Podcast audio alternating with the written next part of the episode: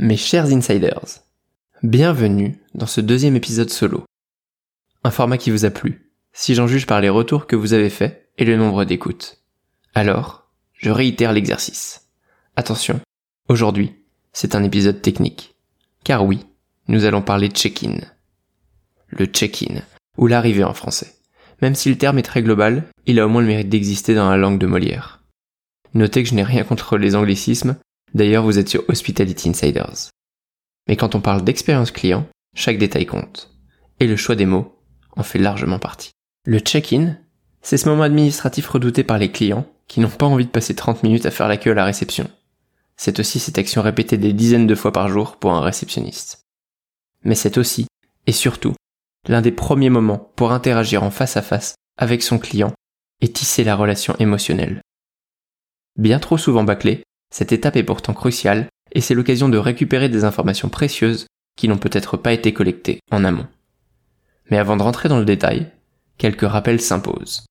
En tant qu'hôtelier, vous avez le devoir de faire remplir une fiche de police à tout client étranger et de la conserver pendant six mois pour pouvoir la présenter aux autorités compétentes. On parle bien ici de clients étrangers. En aucun cas, c'est obligatoire pour les clients français. Mais cela n'est pas interdit non plus.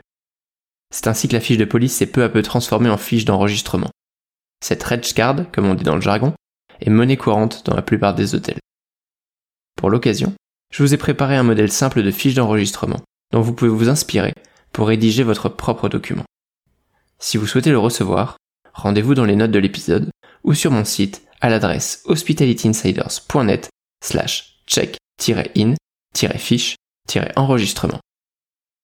Et la pièce d'identité alors? Là, c'est encore plus délicat. Il n'est en aucun cas autorisé de prendre une copie de la pièce d'identité d'un client français.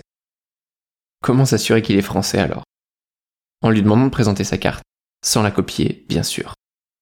Et pour les clients étrangers, même chose.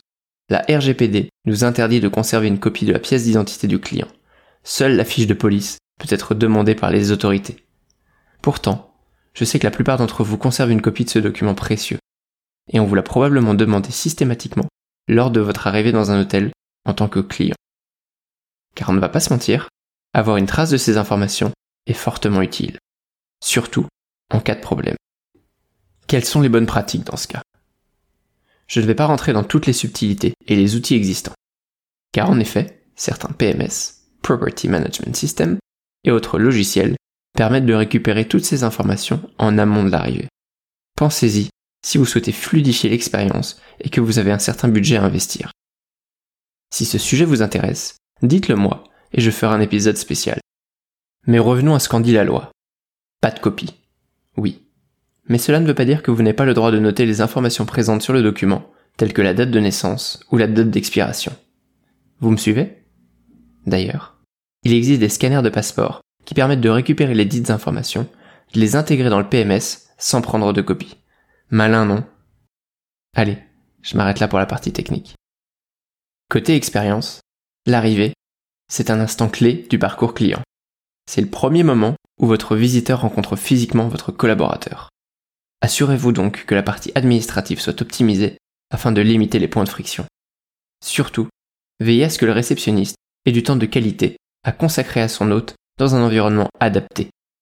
Du temps de qualité, cela veut dire qu'il puisse être disponible à 100% pour son client, sans téléphone qui sonne, sans autre client ou collaborateur qui l'interrompe.